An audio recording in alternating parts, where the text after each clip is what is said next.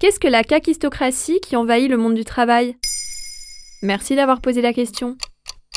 Le travail.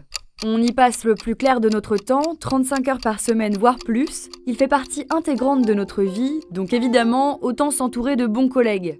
Ils peuvent rendre le travail plus agréable et stimulant, leur soutien, leur collaboration permettent de créer un environnement positif où les défis sont surmontés ensemble.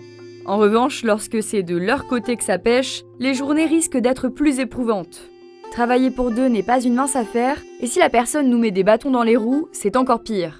Mais alors le gros lot, c'est quand l'incompétence vient d'en haut, des patrons et des responsables. Cette situation porte un nom.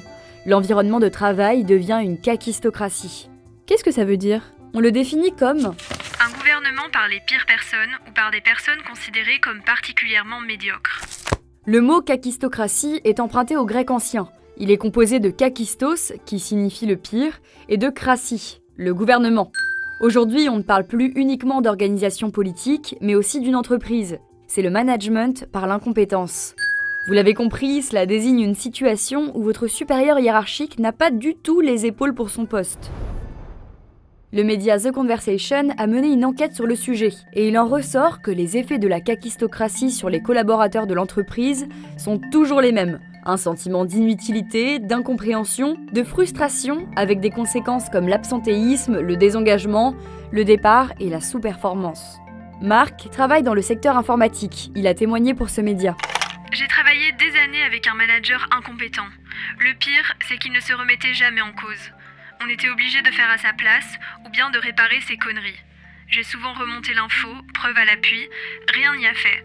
Il était protégé par la direction. Du coup, on est tous partis petit à petit. C'était cause perdue. Et comment sont-ils devenus haut placés Eh bien, on a toujours appris que l'ascension professionnelle était synonyme d'effort, de progrès, de compétences et de formation. Sauf que ce n'est pas toujours le cas, surtout en kakistocratie. Ici, on l'explique par plusieurs raisons, dont celle de la dette. Je m'explique. Pour Elisabeth Barth, chercheuse en sciences du management, lorsqu'on offre une promotion à quelqu'un de compétent, il n'a pas le sentiment qu'on lui fait une faveur. Il n'est donc pas particulièrement reconnaissant. Et c'est normal puisqu'il mérite amplement le poste. Au contraire, en récompensant quelqu'un de mauvais, il développe une dette envers vous. Il restera ainsi plus longtemps et n'est pas prêt à remettre en question votre direction. Cela fait écho à la théorie de Dilbert, inventée par l'humoriste américain Scott Adams. Les gens les plus incompétents sont systématiquement affectés au poste où ils risquent de causer le moins de dégâts, ceux de manager. Est-ce que c'est possible de renverser une kakistocratie? Alors, si elle est bien installée, c'est loin d'être évident. Mais The Conversation propose différents scénarios qui permettraient de retourner la tendance. La première consiste à former. En fait, si les responsables ne sont pas compétents, apprenons-leur à l'être. Sinon, vous pouvez pointer du doigt le kakistocrate, arrêter de couvrir ses arrières et ne plus cacher au monde ses lacunes. En somme, c'est clairement une technique de dénonciation. Je ne suis pas sûre que je la recommanderais, mais on ne peut pas nier qu'elle a fait ses preuves.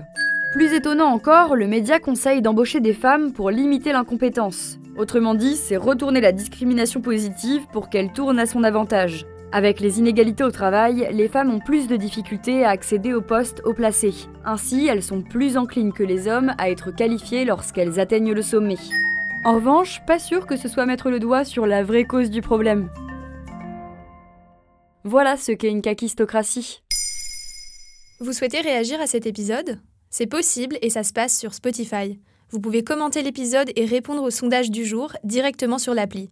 Maintenant vous savez, un podcast Bababam Originals, écrit et réalisé par Joanne Bourdin. Si cet épisode vous a plu, n'hésitez pas à laisser des commentaires ou des étoiles sur vos applis de podcast préférés.